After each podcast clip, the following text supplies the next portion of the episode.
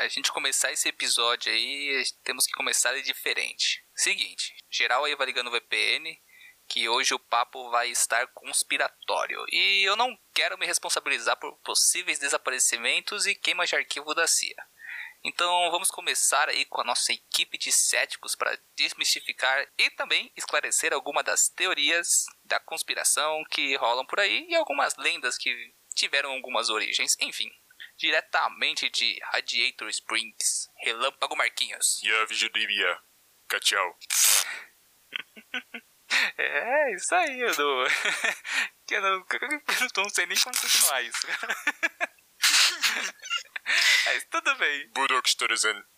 Parece, você parece o, o cara do filme falando em japonês de anime. É isso aí. Não, era em russo, na real. Omawa mo shinderu. Nani? Omae wa mo shinderu. Já deu, já deu, já deu. Já deu. Vamos voltar aí. Ó, e da base subterrânea da Unicamp, onde levaram os ETs de Varginha, H-Zero. E aí, galera? Tudo bom? Fala baixo. Tem que ficar esperto aí se não tem nenhum drone voando por baixo observando a gente, ou quem sabe um pássaro. Será que estamos sendo observados por pássaros? E também por fim, para completar o time dos céticos, eu.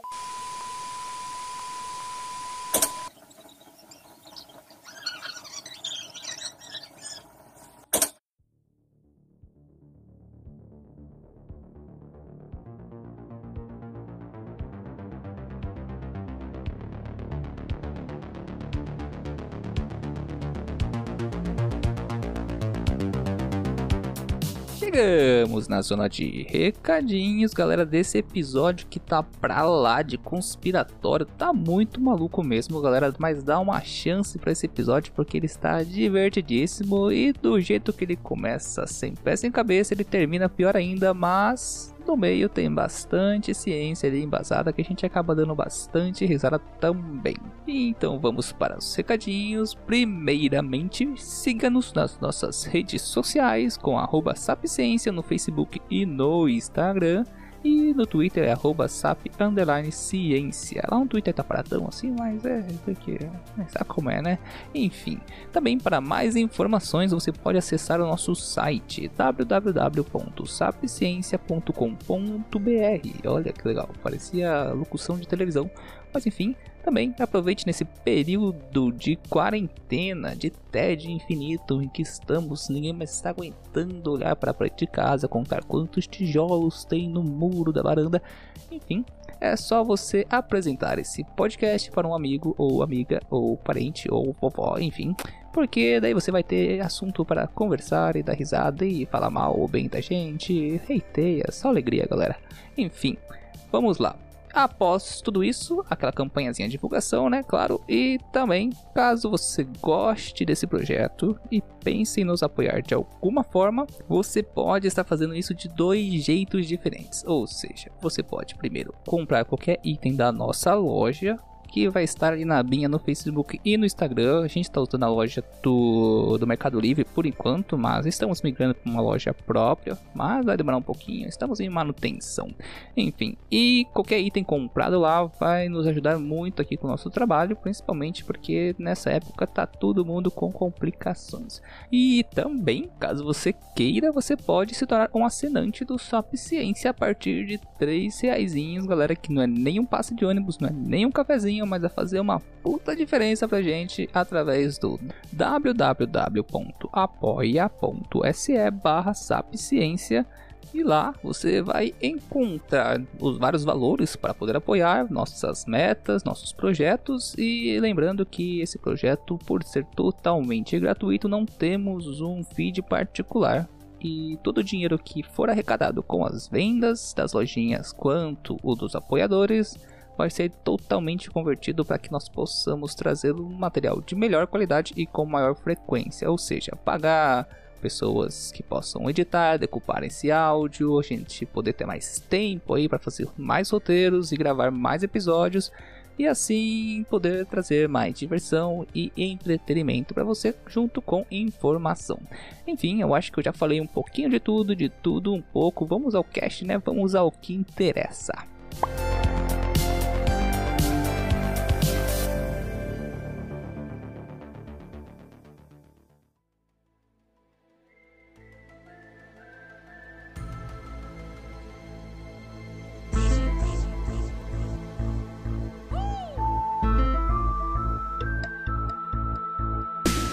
E Caverna do Espaço está começando mais um episódio de Sapcast com essa introdução absurdamente ruim que fizemos, né? Vamos apresentar o time de fato. Eu sou o Sérgio Mates e comigo aqui está, diretamente de Arapongas, Reinaldo Mates. Oi. É só isso, cara, se entusiasma. Toda vez a mesma coisa. E também, diretamente de Campinas, aqui em São Paulo, Henrique Zero. Olá, e eu tenho medo de conspiração. Tem medo de conspiração? Por que conspiração? Eu tenho, velho. Você acha que elas conspiram contra você? Não, acho que elas tornam as pessoas mais burras. Ah, entendi seu medo. Mas é exatamente isso. Conspirações deixam as pessoas mais burras. E a gente trouxe algumas, não só conspirações, algumas lendas. Esse episódio vai ser basicamente falar delas, o quão malucas elas são ou não. E também trazer o lado cético, a visão das suas origens, ou até mesmo se elas surgiram de um byte ou não, né? Um byte Byte? Byte de. de computador? É. Ué, e se a gente viver numa Matrix? Essa é uma teoria boa, cara. Chama o Keanu Reeves aí, vai. Reparar balas com a mente. É só você descobrir como controlar o código, bicho. E você é capaz de fazer o que você quiser. Essa é real. E, enfim, a gente abriu para o público. Se você segue a gente no Instagram, a gente sempre tá abrindo ali uma hora ou outra. Se você não segue, siga agora no Instagram. Arroba Sapciência. Só pesquisar. É isso aí. Enfim, a gente sempre tá abrindo aí pro pessoal fazer perguntas e nesse caso nós abrimos para as pessoas nos mandarem as teorias, abre aspas, científicas, fecha aspas, mais malucas que as pessoas já viram. E daí a gente tem de tudo, desde terra plana até unicórnios e pássaros robôs. Mas enfim, vamos começar com as teorias que o pessoal mandou pra gente. E a primeira que eu quero abrir pra discussão é: pássaros não existem e são robôs espiões. E aí, galera? Então, na verdade, essa teoria, é, você falando pássaros, você tá deixando ela muito ampla. O que é verdade, já foi comprovado cientificamente pelo índice MR. é que os, pom ó, os pombos são robôs. E toda essa história aí de pandemia é só pra tirar a galera da rua pra eles trocarem a bateria dos pombos, tá bom? Ó, eu vou falar pra você o que tá acontecendo e quando essa coisa começou. Calma aí, calma. Eu, eu vou só, só, vou, só vou deixar um aviso aqui muito importante, galera. Eu tô sendo sarcástico. E, e você, eu, eu vou, vou assumir o papel de conspiratório em alguns pontos desse cast só pra levantar a bola da discussão. então vamos lá. Essa teoria começou em 1957, em que, segundo a tese do movimento que do, dos pássaros robôs, entre 1957 e 1971, o governo americano matou propositalmente 12 bilhões de aves. E segundo 12 bilhões, gente, bi. E segundo os conspiracionistas, elas foram substituídas por drones básicos com funções de espionagem. e começa o erro por aí, né, cara? Por que, que vai matar as 12 bilhões de aves e não só acrescentar? Porque você tem que entender que a lógica é substituir. Não é. é eu, os pombos não podem coexistir. Sabe? Tipo, é, não pode ter uma os pombos não podem coexistir com pombos é, não, de robô. É, ué. Vai, vai dar, vai dar Ah. treta. Só pode ter um dono da rua. A gente fica piora, porque assim, dentro dessa mesma teoria diz que o governo dos Estados Unidos, eles pulverizaram um vírus na estratosfera com aviões e esse vírus ma- infectava as aves e decompunha os corpos delas em menos de 12 horas para eliminar as evidências do, do que eles estavam E fazendo. matava só as aves. Só as aves. E também decompunha o corpo dela em menos de 12 horas, É maluco. tipo Será que... aqueles, aqueles Até onde a gente vai inseticidas que são ruins contra os insetos. Contra os insetos. Contra. Exatamente. Esse Cara- que é ruim contra os pombos. Contra os pombos. É tipo isso. Mas aí fica, fica a questão. O, o, o- eu achava que Terra plana era doideira, mas esse daqui, velho. Me explica, que, como que você vai decompor um corpo inteiro em 12 horas para eliminar evidências se não for ácido, cara? Não, é esse que é o problema. O problema não é você decompor, decompor um corpo em 12 horas. Não, é um problema também, mas é você decompor só as Bad. aves. É, tipo, só as aves, tipo, especificamente as aves. Você quer uma curiosidade legal? É, no Breaking Bad, eles fazem a decomposição do corpo lá. Quem, quem viu a série sabe, né? Primeira temporada já É um dos primeiros episódios. É, eles já derretem um corpo com ácido no, no- na casa, do, na, na banheira lá. Daí a questão é que eles usam ácido fluorídrico na série. E ácido fluorídrico ali, apesar de queimar muito e derreter até vidro, ele não é um bom é, corrosivo para matéria orgânica. O melhor ácido que eles poderiam ter usado ali é ácido clorídrico, que não perfuraria a banheira e fazer daquela melança que eles fizeram. Mas enfim, Né? Então, eu ainda tô chocado com a teoria. Eu perdi 3 pontos de QI até agora. a gente tá emburrecendo o público nessa Nossa, hora. sério. Não, vocês querem melhorar? Vamos melhorar ainda. Hum. Quer vou melhorar? Hum. Vamos lá. Os fios elétricos que nós vemos expostos na rua servem como recarregadores de bateria. Ou seja, você tá. Quando você vê aqueles Ah, fios cara. expostos em postes, em, em. sei lá, em São Paulo, você vê aquelas caixas de força. Por isso que os pássaros ficam em cima dos postes, no fio do, do, do Eles estão poste. se Claro, recarregando. eles têm que carregar a Nossa. bateria, velho. Eu, eu achei. Por que, mas por que eles não usaram bateria solar? Tipo, eles voam assim e vão recuperando já. Bom, vamos convenhar que foi em 1957, e ainda não tinha essa tecnologia, Mas né? tinha pra fazer pássaro robô. Né? Ué, não me questione, questione a CIA. Ai. Ai, gente, é, é, bom, a gente tá emborrecendo cada vez mais e eu vou chegar no comentário do, do autor, né? O cara que, que lidera esse movimento. Mas alguém quer acrescentar alguma coisa sobre essa teoria o aí? movimento tem um nome. Tem. Uh, birds aren't real. Exatamente. e tem um slogan, por acaso? Tem, cara. Tem um, tem um Instagram com mais 70 mil seguidores. Nossa, vai, vai ter 70 mil e um agora, porque eu vou começar a seguir. Ah, Nossa Não, não- senhora. eu, não vou, eu não vou botar no link esse Instagram, mas nem fudendo. E se alguém quiser, corra atrás, cara. Porque eu não vou apoiar essa.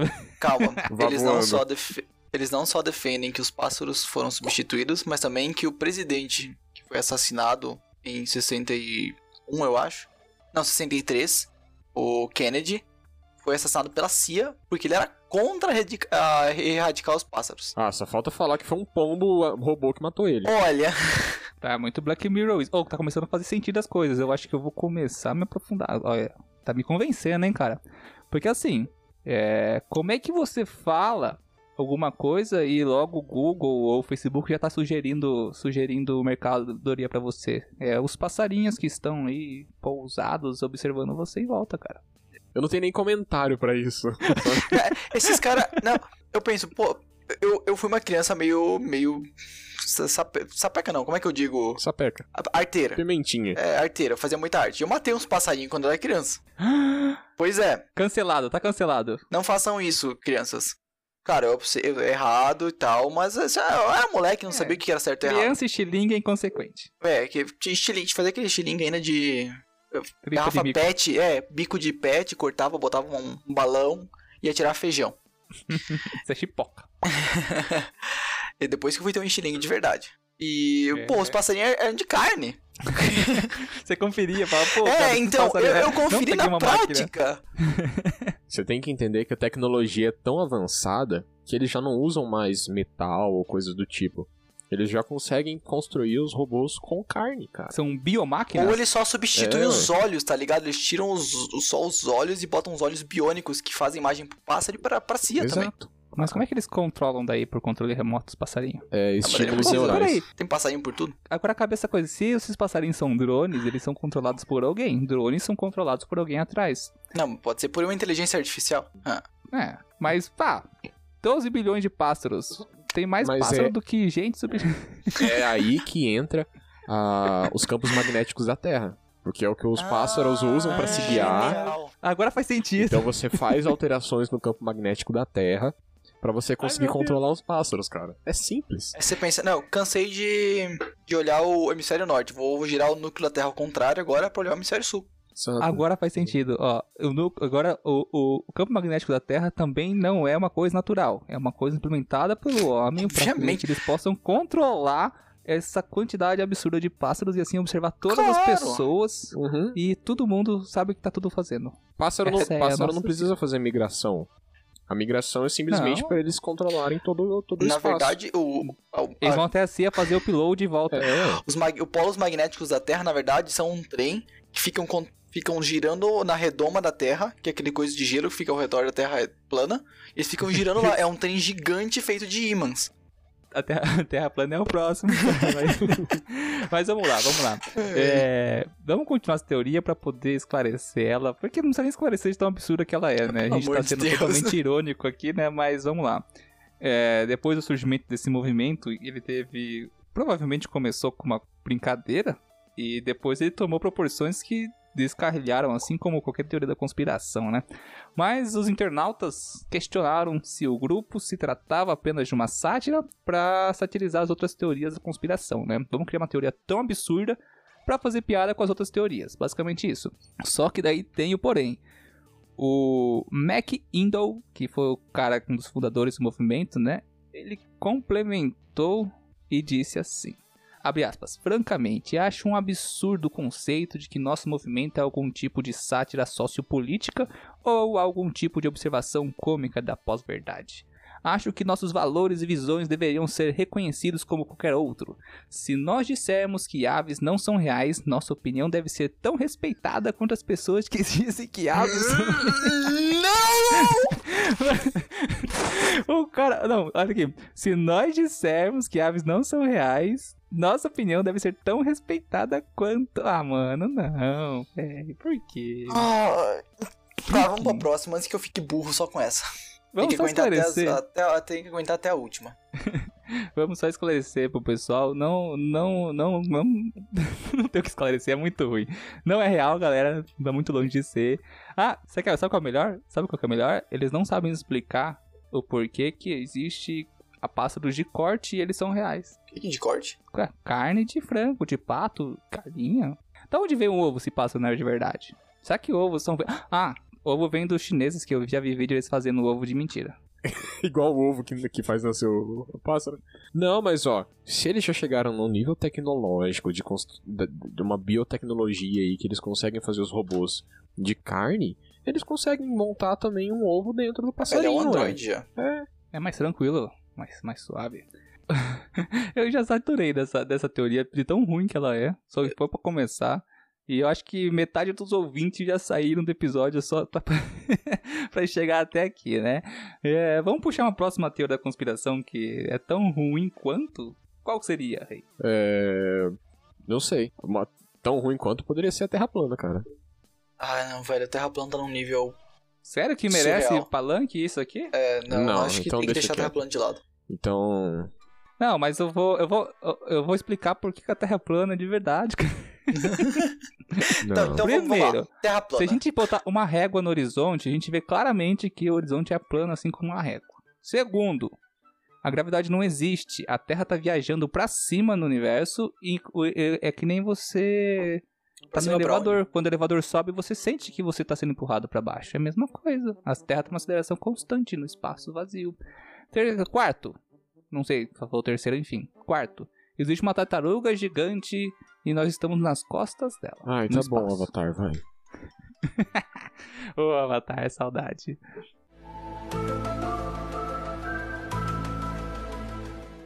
Quero falar, tem umas coisas que a gente não pode dar palanque, sabe? Exatamente. Então vamos passar pra próxima, que essa daqui até faz um pouco sentido. Hum. O rei pesquisou e achou algumas coisas que enfatizam até, mas Eu? O que define o sexo do bebê? É o estilo de alimentação? Ele deve ter botado um ponto de interrogação, mas botou uma exclamação. Mas. Nossa, eu, eu, eu tinha até esquecido que, que isso aí tava no meio. O que, que, que que define o sexo do bebê, Henrique? Não era só a probabilidade? Não, é o, é o, o, um gameta masculino, né? Os espermatozoides. Sim, mas. Quem define o sexo do bebê é o homem, né? O X ou o Uhum. Y. E, Mas não era pela probabilidade de vir espermatozoide com Sim. X ou com Y? Ah, 50-50. Quando você tem a divisão dos gametas, você até sofre mitose, depois meiose. E o homem, como tem cromossomo X e Y, na meiose, metade vai pra X e metade vai pra Y. Então, teoricamente, a gente tem a mesma quantidade de gametas eh, dos dois lados, masculinos e femininos, quando a gente expulsa eles pela ejaculação, né? Mas, enfim. O pessoal aqui falando de, de comida, eu fui pesquisar. Achei umas coisas interessantes. O que, que você encontrou? Se comer muita comida macho, você fica macho também? Se só tem filho macho? hum, tem comida de macho? Então, essa é a minha pergunta. Leite de macho? o que, eu, o que eu tinha encontrado que falavam era com relação à alimentação da mulher, não do homem, exatamente. Porque. Come com muito abacaxi. Nossa, não, cara. Mas com relação à mulher, era, era questão de, de se ela comesse, se ela tivesse uma alimentação mais bem nutrida, você. O filho seria homem, porque pro desenvolvimento do homem você precisa de mais nutrientes para pro bebê se desenvolver. E se fosse uma alimentação menos, com menos nutrientes, menos nutrida, seria a mulher, porque ela precisa de menos nutrientes para se desenvolver. Numa notícia da BBC de 2001, né? É, era um negócio da BBC de 2001. Só que, era, era, tipo assim, não era. Era um.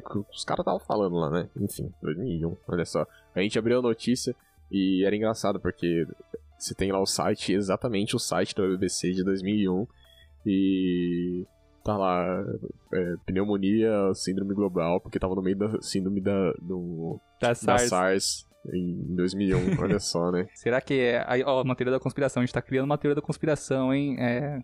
A, a Covid ser uma coisa recorrente porque é um plano de controle populacional do governo. Vamos falar disso não? Não. Obrigado. Mas enfim, é, essa teoria de que o que define o sexo do bebê é a alimentação tá totalmente errada. Não, essa, essa, essa questão nutricional a gente até comentou fora da gravação, né? Que se fosse realmente isso, em países, por exemplo, que são menos desenvolvidos e mais pobres, por exemplo, em alguns, alguns países africanos, onde as pessoas passam bastante fome, só nasceriam mulheres, então. Tem nada a ver. Gente, absolutamente nada a ver. Ó, uma coisa que faz sentido, minimamente sentido, minimamente não, porque tem alguns estudos embasados em cima, é o seguinte: você não pode, é, a não ser que for, seja é, fertilização in vitro, você não escolhe o sexo do bebê, mas você pode aumentar a probabilidade de você ter um homem, um menino ou uma menina, que é no caso de que é, praticar atividade sexual durante a ovulação. É, a probabilidade aumenta de ser menino, e dois dias antes da ovulação, a pro- probabilidade aumenta de ser menina. Por quê? O espermatozoide é mais rápido. É mais ativo, exatamente. Tem, tem alguns estudos que demonstram de que o espermatozoide masculino ele é um pouco mais ativo do que o feminino. Então ele tem uma velocidade, entre aspas assim, melhor, maior, né? E se for no momento da ovulação, a probabilidade é maior de um espermatozoide com gameta masculino chegar primeiro no óvulo. Agora, por eles serem mais ativos, eles morrem mais cedo. Duram menos tempo ali na, Ah, e daí quando você faz a prática de atividade sexual dois dias antes, querendo ou não, pessoal, o espermatozoide, ele fica vivo dentro da mulher por um período, às vezes, prolongado. Um, dois, três dias. E o que sobra depois de dois dias são alguns gametas femininos, espermatozoides femininos, e quando ocorre a ovulação, ele co- ocorre a fecundação. E daí au- au- aumenta a probabilidade. Mas isso não anula a possibilidade de você ter menino ou menina em ambos os casos. Ah, é a mesma coisa do. Não, a mesma coisa não. É um pouco dif- bem diferente. Só que é pra questão de gêmeos, de fertilização in vitro, tem uma pequena chance maior de ter gêmeos do que sexo normal. Mais ou menos essa é ideia. É, na verdade, assim, fertilização assistida, né? Quando o, médico, a mulher vai ovular, no laboratório o médico vai inserir o sêmen nela, por através de, um, de uma técnica lá de, de, de inseminação. É, nesse caso, o assistida, eu não depende muito da ovulação da mulher, mas a in vitro, se eu não me engano, eles fecundam Vários óvulos, sim. E injetam todos eles juntos depois no útero. exatamente. Daí aqueles que são viáveis vão colar na parede te- uterina, começar a desenvolver. Uhum. E assim, eu não, eu não sei como bem a certo como é que eles fazem, porque a probabilidade de ser gêmeos é maior, sim. Mas eu não sei como é que eles controlam o número de bebês que vêm ali, porque eles colocam alguns, não é só dois É que três. normalmente, assim que um óvulo é fecundado encosta na parede uterina, todo o resto é descartado. Se eu não me engano, acontece algo desse, desse tipo. É, eu não sei dizer, eu não tenho conhecimento pra isso. Eu só sei que a possibilidade é bem maior mesmo. Bom. Mas enfim, Enfim. é. Próxima, em vez. Já, Tamo- já, tamo- já discutimos- estamos muito científico pra esse top, para esse tipo de podcast. O bom é que a gente saiu de, um- de um tema totalmente Cocô. Não, desculpa. cocô. e caímos num tema interessante, realmente a alimentação não influencia, no, no- não vai definir o sexo do bebê. É, pode existir algum estudo que eu desconheça que possa influenciar na parede do óvulo, mas isso não faço, não vou nem me aprofundar, o que aumente a probabilidade de um de outro, mas o que vai aumentar mesmo que é certo, que já tem estudos de probabilidade, é fazer o sexo antes ou depois, antes ou no momento da ovulação para garantir a maior possibilidade, enfim. Ou seja, se você comer muita banana, teu filho não vai nascer com uma banana. Se comer muita maçã, teu filho não vai nascer com uma maçãzinha. Se você fizer uma tatuagem no braço, ele não nasce com a tatuagem também. E se comer muito, muito abacaxi? Serve por quê, cara? É, Para, Nasce cara. uma coroa. A única chance Próximo, de você ter uma, uma, uma garantia maior de que você vai saber qual que é o sexo do seu filho é se você fizer adoção. Exatamente. Daí você tem. É. Ah, aliás, vamos apoiar a adoção aí, porque tem muita criança esperando. Não faça, adote. Exatamente. Ai, meu Deus. Vamos, pô, que, que sacanagem. Eu achei. Vamos lá, próxima. É...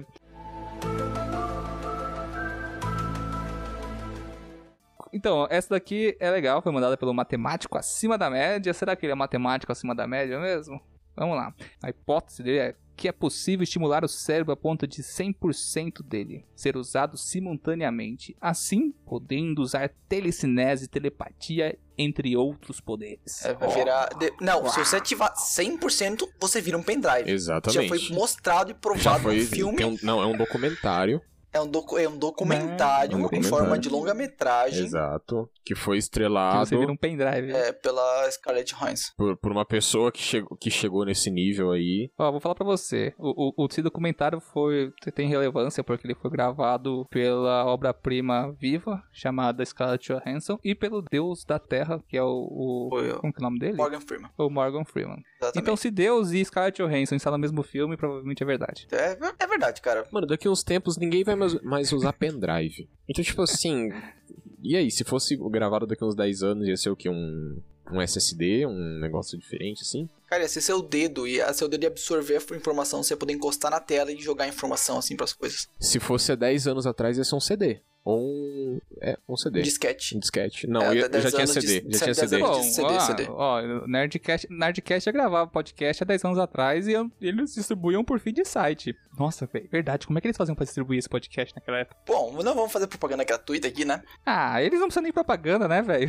Eles são o embrião de toda a podosfera Tem brasileira. a história que vendiam Nerdcast em CDs lá em Portugal. Sério? Eu não lembro se era CD ou DVD, mas, tipo, tinha os caras que gravavam e vendia. Caralho, que louco. Mas vamos voltar pro foco da coisa aqui. O que aconteceria se usássemos 100% do cérebro e a primeira coisa que aconteceria seria você ser um vegetal babando numa cama? Porque você ia queimar toda a energia, você ia fritar teu cérebro, quase literalmente, e pronto. Você ia virar uma- realmente um vegetalzinho. Olha, eu, eu peguei um exemplo muito bom. Eu assisti um vídeo esses dias, bem, foi bem recente, foi semana passada. Lançaram o Ponto em Comum.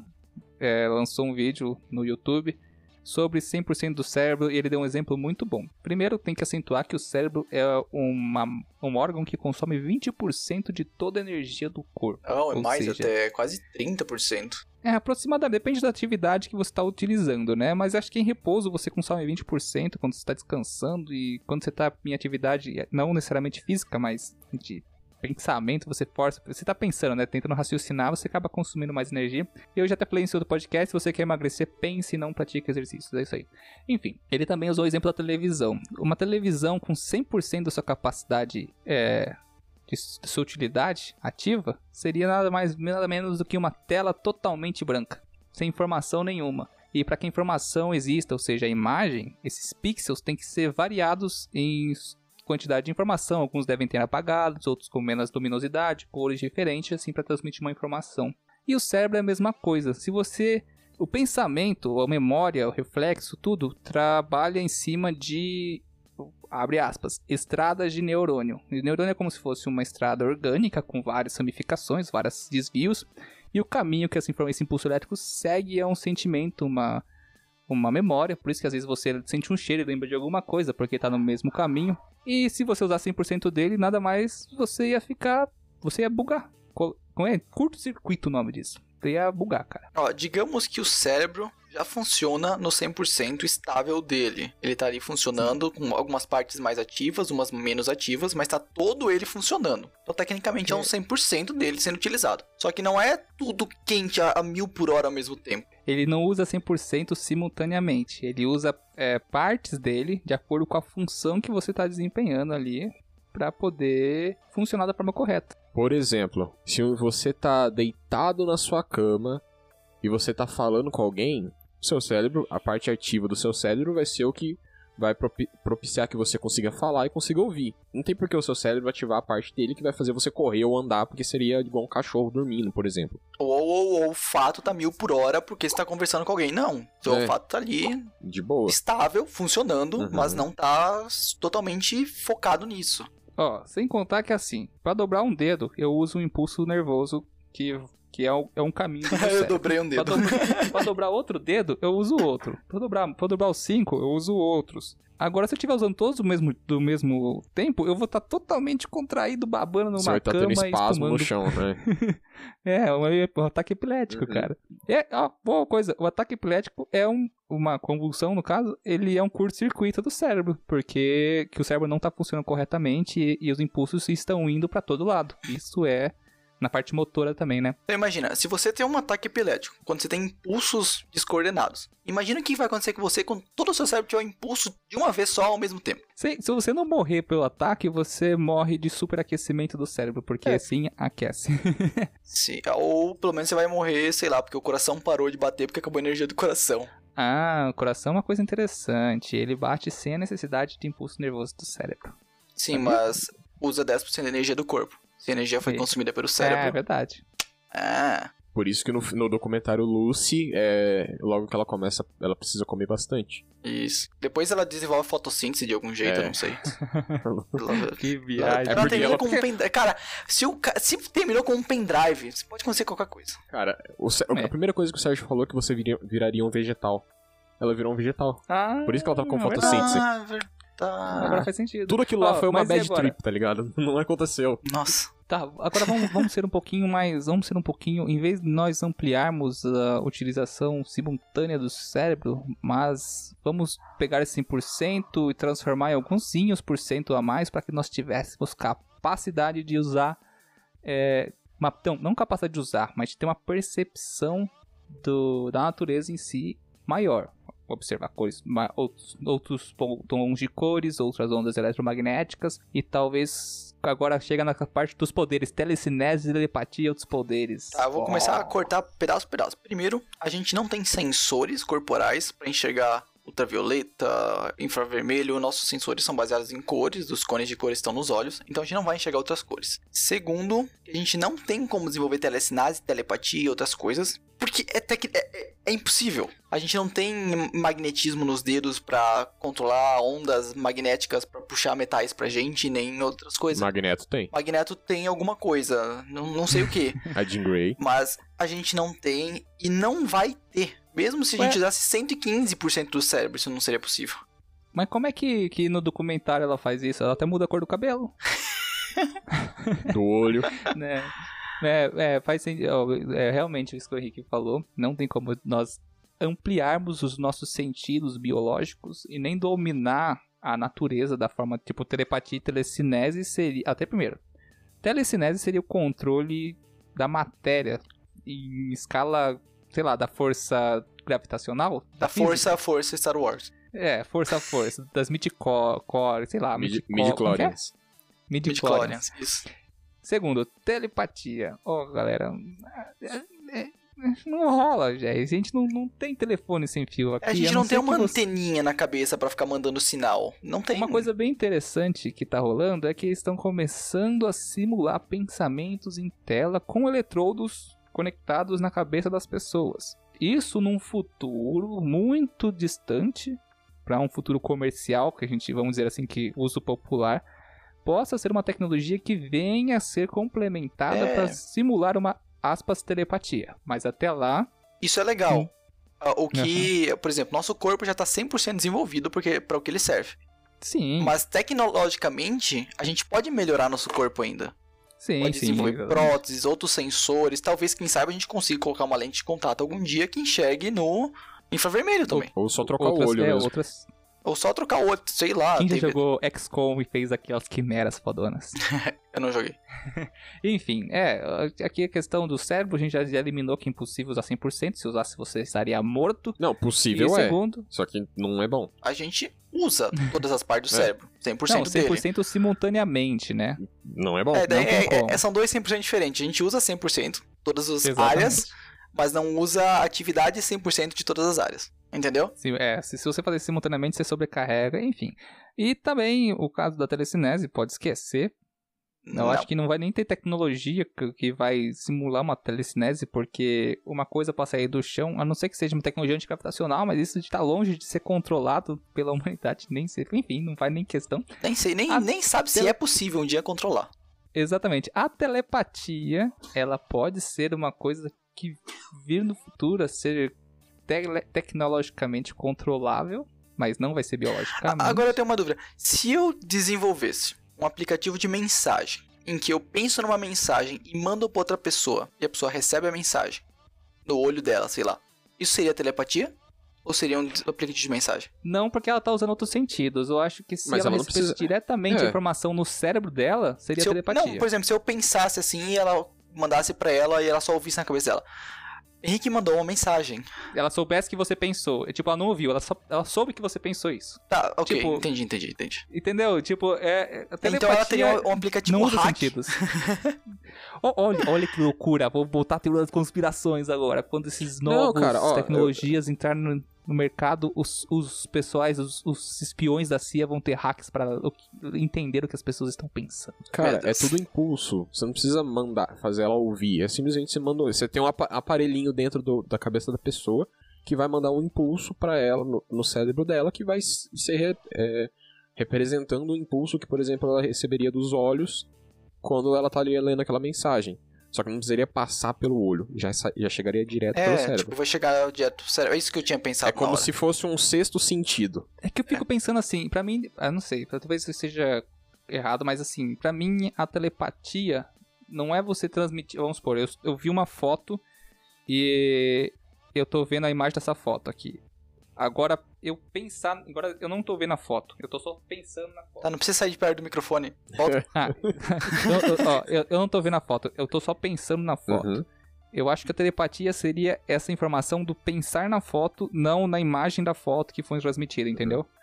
Só mas aí você como dois telepatas conversariam por telepatia? Como não seria por... teria que seria ter, ter, de certa forma um outro sentido que você teria desenvolvido que seria que permitiria que você entendesse o que essa pessoa está transmitindo pra você. Seria captar as pequenas cargas elétricas que o cérebro estava jogando É. na hora e A, traduzir. a perturbação que, o, que essa carga tá causando no, no campo gravitacional em volta de você, no campo eletromagnético em volta de você, e você conseguir captar isso, da outra pessoa, no caso. Ah, já sensor pra isso, hein, porra?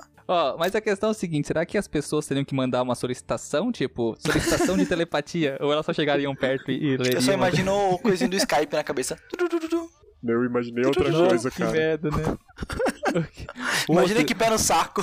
Imagina você tá conectado com alguém, você não pode pensar nada de sacanagem, cara. Nossa. No- eu, eu estaria fudido, sério, muito fudido. Eu, eu tenho a mente muito torta, assim, eu penso, eu penso milhões de coisas erradas ao mesmo tempo que eu tô conversando Imagina com aquele, aquele, aquele AD com aquela professora gostosona. Meu Deus. Meu, se o Sérgio já é chato normalmente, imagina ele mandando os negócios pra você sem você poder cancelar ele. Nossa senhora. Nossa, ia, ia ter que ter uma função de bloquear também, não Sim. podia ser só mandar. Imagina o quanto de informação estaria caindo na sua cabeça. É, esse- nosso cérebro não aguentaria tanta informação assim. A não ser que você usar 100% simultaneamente. Ia ter que ter um HD externo É. da cabeça, assim, pra É, armazenar cara. as informações que estão chegando das outras pessoas e filtrar. Não, seria legal isso na faculdade, tipo, e você não consegue compreender um conceito, você transmite o conceito pra você e a pessoa entende na hora. Tem um filme que mostra isso. Acho que a gente fugiu um pouquinho do Não, tema, não, né? sério, tem um filme que mostra isso. Isso, O quê? o, o Todo Poderoso. Qual- Qual? É sério. Quando o Jim Carrey ele começa a receber as orações e ele não consegue filtrar Ah, porque é verdade. o mundo inteiro falando na cabeça dele o tempo todo. Ah, é, faz sentido. Seria basicamente daquele jeito. Eu imagino que sim. Aí você tem que desenvolver um e-mail pra, pra, pra Pra filtrar. receber. Ah, a gente avançou tanto que a gente voltou pro passado. Voltou pro e-mail. É, então. Bem isso. Terminamos o ciclo do universo e voltamos pro e-mail. É a teoria lá do É. Rick and Morty, que o Rick mais feliz é o Simple Rick. Oh, o É, Super Week é o mais feliz. É verdade, cara. Oh, uma coisa legal também é que o Rick comentou: será que seria possível a gente bloquear as pessoas? E me veio o episódio do Black Mirror, em que as pessoas bloqueiam outras pessoas da sociedade, e daí literalmente bloqueia a visão dela. Uhum. Se ela tá bloqueada, ela não consegue ver a pessoa, ela só vê uma coisa turvada. Não consegue Sim. ver e nem ouvir. É um Aham. absurdo também aquilo lá, né? Porra. Cara, sério? Black Mirror, cara, a gente vai chegar nesse ponto. Eu tô, não, eu, tô, eu sei que Black Mirror é um pre- prelúdio do futuro. É, é real, mano. Vai Qual, qual dos episódios é um prelúdio? Todos! Até o do porco. Não do porco. Ah, O do porco é o mais possível, eu acho. Vai começar por lá, cara. O do porco é o episódio mais são de todo o Black Mirror. E vai ser quando o rei for presidente do, do Ah, Brasil. E começou. vão, e, vão, e vão fazer isso com ele. Cara, eu não sei quantas vezes eu já ouvi isso. O rei vai ficar feliz nessa cena. O rei, opa, era tudo que eu queria, eu só precisava da oportunidade. Cara, eu vou Vi- ficar Virei quieto. presidente pra isso. Eu sou vegano, cara. Ué, Então, velho, ele vai estar fazendo amor com o animal. É amor, não é, nem- não é nem. Ah, enfim, vamos pulsar pro próximo. O tá próximo vai da chegar. Vamos falar de criaturas Cara, lendárias? isso é tão errado, não, na moral, velho.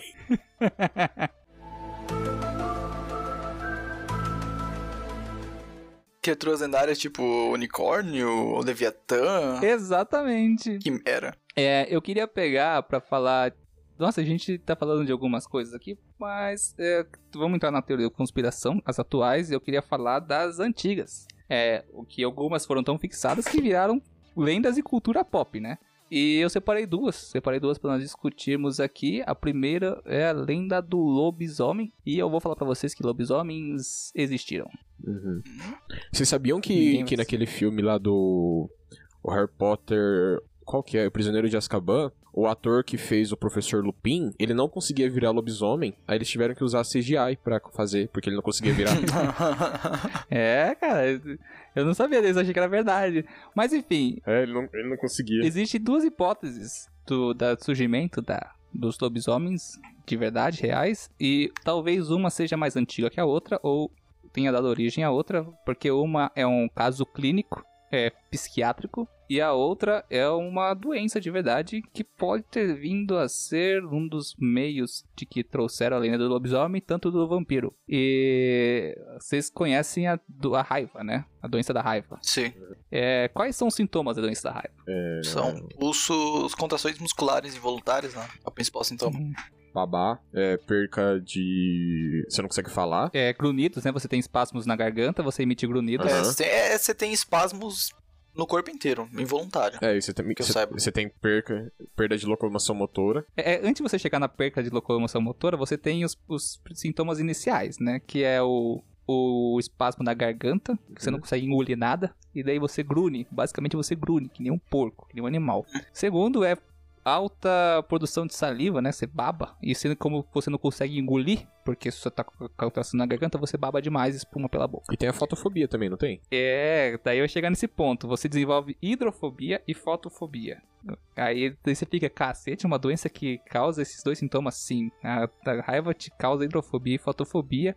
O que fazia com que as pessoas na antiguidade, né? No, no velho mundo, quando alguém contraía a raiva, é, quando começava a apresentar os primeiros sintomas, essa pessoa acabava se isolando e só fazendo, se movimentando à noite, né? E é, antes da pessoa entrar em óbito, ela tem um período de vida em que os sintomas são bem cabulosos. Agora imagina você caminhando na sua estradinha e se deparar com, com um infectado por raiva e o cara não consegue falar, só grune. É, você apresenta uma lâmpada, uma tocha na época, a pessoa tem medo do fogo, fotofobia, ela não aparece à noite e, e é extremamente violenta, atacando e mordendo as pessoas. Vamos que mudar é um isso? pouquinho a cena. Tá. Pensa, num, É. ca- pensa no europeu nórdico, peludo pra caralho, com a roupa meio rasgada, É que começou no Mediterrâneo, mais ou menos. né? isso, né? Espumando assim, com os olhos vermelhos, fazendo. Meu Deus, velho, Exatamente. socorre! Aí você, Corre que co- aí você coloca o porquê da lua cheia. Porque na lua cheia, quando a noite é mais clara e você tem melhor visibilidade. Era quando você viajava à noite. Exato. Mas o porquê Uhum. da prata? Ah, cara, isso daí foi, foi simbolismo agregado depois, né? Ah, eu acho que pensaram, ah, a prata é pura, vou matar os bichos com prata. É, e outra, prata foi uma. É, é exclusivo. Começou na, na, na cultura europeia. Existem receitas de você caçar lobisomens na, diferentes na África, diferentes na Índia, diferentes na Ásia. A questão é que essa lenda ela é simultânea, não lobisomens e vampiros, né? Porque diz que a. Supõe-se que a lenda tem a mesma origem, que seria essa doença. uma das origens, né? Sem contar o cultural. Mas a, animali a tornar a pessoa animalesca, né? Então, personificar um animal na pessoa surgiu por causa dos sintomas dessa doença que é tão antiga quanto a humanidade. E, enfim, a gente colocou todos os papéis, né? Uma pessoa violenta, que baba, que morde, que tem medo de luz e de água. Por isso que não atravessa rios. Aí é outra lenda. Por que, que o vampiro não atravessa um rio? É a ponte, entendeu? Por que, que o vampiro Ah, não se olha no espelho? Boa pergunta. Ah, cara, enfim, isso são outras coisas. E daí Isso são também. outras coisas. Aí espere. Ah, mas e a estaca de madeira no coração? Por que, que ela mata? Velho, se tu bater uma estaca de madeira no coração de qualquer coisa, ela vai morrer. Isso mata qualquer coisa. Então, Ó, Olha o fato, o fato divertido é esse, que é, as pessoas pegaram uma coisa incompreendida no passado, transformaram numa, deram uma explicação pra ela, isso fundamentou leis e depois essas próprias lendas foram sendo refinadas por romances, por histórias e, e contos, cara. E assim a gente chegou no que a gente tem hoje da cultura Ah, pop. Por isso que a água benta funciona, por conta da hidrofobia. É, também. Enfim, tem várias, tem várias coisinhas. Mas daí vocês viram que. E aconteceu a mesma coisa com o unicórnio, cara. Tá ali, ó. Já expliquei como que o lobisomem surgiu. E agora eu vou falar do telefone sem fio. Como é que o unicórnio existe? O unicórnio existiu, cara. Como é? Como é que ele existiu? é uma pessoa que só foi corno uma vez. Ai, meu Deus. o quê? É a pessoa que só foi corno uma vez. ah, ele foi meio corno. Porque ele foi meio corno, daí só saiu um chifre. Isso aí. Não, o unicórnio eu Não. sei. O unicórnio é porque a galera viajava pra África e via o anim- os rinocerontes lá. E daí voltava e falava, nossa, tem um bichão lá, tal, com... Cavalo com uma armadura e É. um chifre só. Isso aí. Cavalo branco, tipo, ó, é, é, é, daí a gente pega assim. Eu tava dando uma pesquisada sobre a origem e é legal a gente ver que, por exemplo, é, as primeiras lendas registradas do unicórnio são testemunhos na China e na Pérsia. E não só na Europa também, mas aí que vem todo o papel. A gente tem duas hipóteses: a da, do, do velho mundo atual e da hipótese do, da pré-história, né? O do mundo atual é porque sempre, usou sempre houve caravanas de comerciantes no, onde existe terra, o pessoal anda e viaja e vai vendendo as coisas. Ou seja, a Ásia, a África e a Europa têm uma conexão desde sempre, desde que a humanidade é, é humana. E agora pensa num telefone sem fio, em que um cara viaja pra África, vê um rinoceronte branco e fala, cara, eu vi um, é tipo um cavalo, é tipo um cavalo e ele, mas ele tem um chifre no meio da cabeça E tinha uma armadura. Uma armadura. e uma armadura. Não, mas você vai, você vai refinando isso no telefone sem fio, cara. Você vai refinando até chegar na mão de um ilustrador e o cara fala assim: Como é que é esse bicho? Ah, mano, é um cavalo branco e ele tem um chifre na cabeça. O cara vai desenhar um cavalo Com branco chifre. com chifre na cabeça. É isso que o cara vai desenhar. E isso daí foi, foi sendo romantizado com o tempo. Em qual momento que os caras decidiram colocar a asa, por exemplo? Falou assim, ah, tá, tá Ah. meio paia, vamos colocar umas asas. Do mesmo jeito que o vampiro não, não se vê no espelho, cara. É, tipo, ah, como é que a gente pode deixar esse bicho mais foda?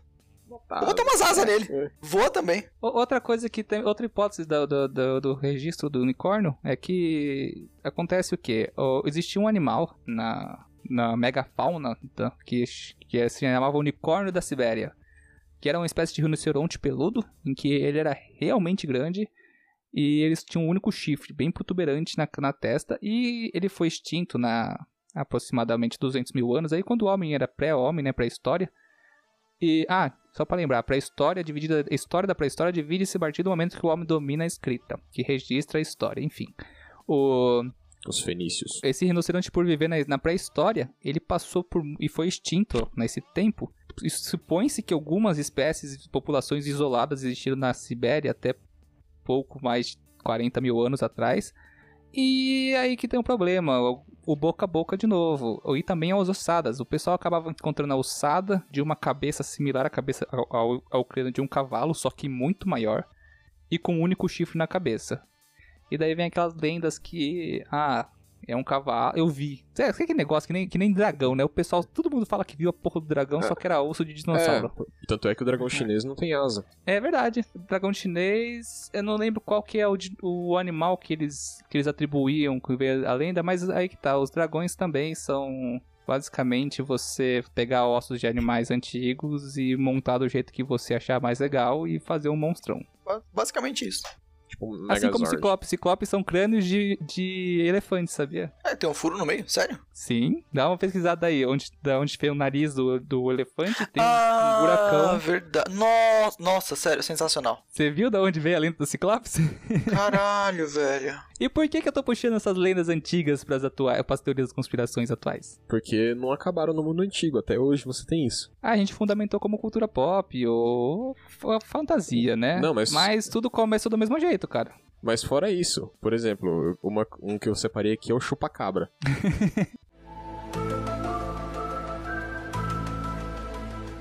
sabe, de, sabe de quando surgiu o chupacabra? Quando? Da década de 90. É Sério. atual. Bem É, é, é uma- exatamente, é atual. É uma teoria da conspiração, cara. Atual como Uhum. as outras. Sim. Não sei se é bem uma teoria da conspiração, uma lenda. É uma lenda, no caso. Né? É, é- é que eu não sei onde passa essa linha aí. Ah, cara, existe, existe evidência. Não, não evidências de chupacabra, mas existe aquele fenômeno do, da morte, morte em rebanho, né? Esse fenômeno existe. Tem registro, tem investigações feitas por, por policiais federais, e também por órgãos oficiais do governo, o que atribui certa é, autenticidade aos casos. Só que é o seguinte: o, como o pessoal não sabe explicar, o que, que eu vou fazer? Criar uma criatura. Então, só que teve uma galera que foi atrás de, de tentar identificar o que que era essa lenda, da onde surgia essa lenda, e o que eles conseguiram eh, identificar mais ou menos era que a maioria dos animais que eram dados como chupacabra eram animais que tinham pego um determinado tipo de, de sarna e que eram deixava eh, ele meio que deformado, fazia cair todo o pelo do animal em, em uma grande quantidade eram cachorros que tinham pego esse, esse tipo de doença. Então ele ficava totalmente peludo. Eu tô com uma foto de um aqui aberto. Cara, você olha pra isso aqui Pelado. você. Não, não é só pelado. É, é, tem caroços no corpo dele, várias coisas que. ah, várias Ah, doenças é, na pele dele, vários problemas na pele. Não, você olha e você fala, isso não é um cachorro, sabe? Uhum. Só que daí os é, exames sa- de. sarna no estágio avançado, né? Sim, e o- só que daí os exames de DNA conseguem comprovar que não. É tipo um cachorro ou algum outro tipo de animal, por exemplo. É, cara, é exatamente. O pessoal não sabe atribuir isso a um cachorro. Quem- não sabe, a gente tá vendo uma foto esse agora. cachorro, hein? Porra.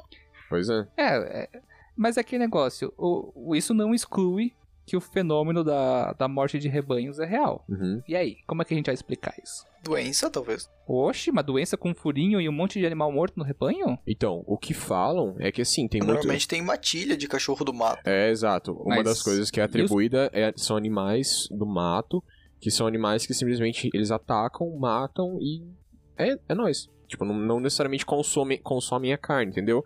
Aí, por exemplo, dependendo da, da região que for o furo, vai escorrer o sangue do animal. O, então, quando, Hum. tipo assim, o animal for en- encontrado, ele já vai estar com uma. vai ter perdido uma grande quantidade de sangue, mas não que o, foi um ato vampiresco que sugou o sangue É, do animal. escorreu. Simplesmente Pronto. o sangue escorreu, é. O animal vai estar caído no chão com a, com a artéria estourada, o sangue vai estar saindo. Mas agora é a minha vez de ser teórico da conspiração. Uhum. Mas e as cortes cirúrgicos feitos e a falta de pegadas no local? Tá, mas é um cirurgião ou chupa-cabra? É.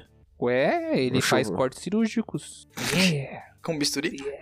Ué, eu tô falando. ó, daqui é o History Cherno falando, não sou eu, hein, cara. Se quer me questionar, não me questione. O, o chupacabra voa agora. Nesse caso é um vampiro, cara. O vampiro Ah, eu, achei, cabra? eu achei o chupacabra voador. Ah, cara, é que, é, é que o chupacabra ele se mescla muito com a ufologia moderna, né? É, ele chupa. Caraca. ele tem até piluzinho, olha.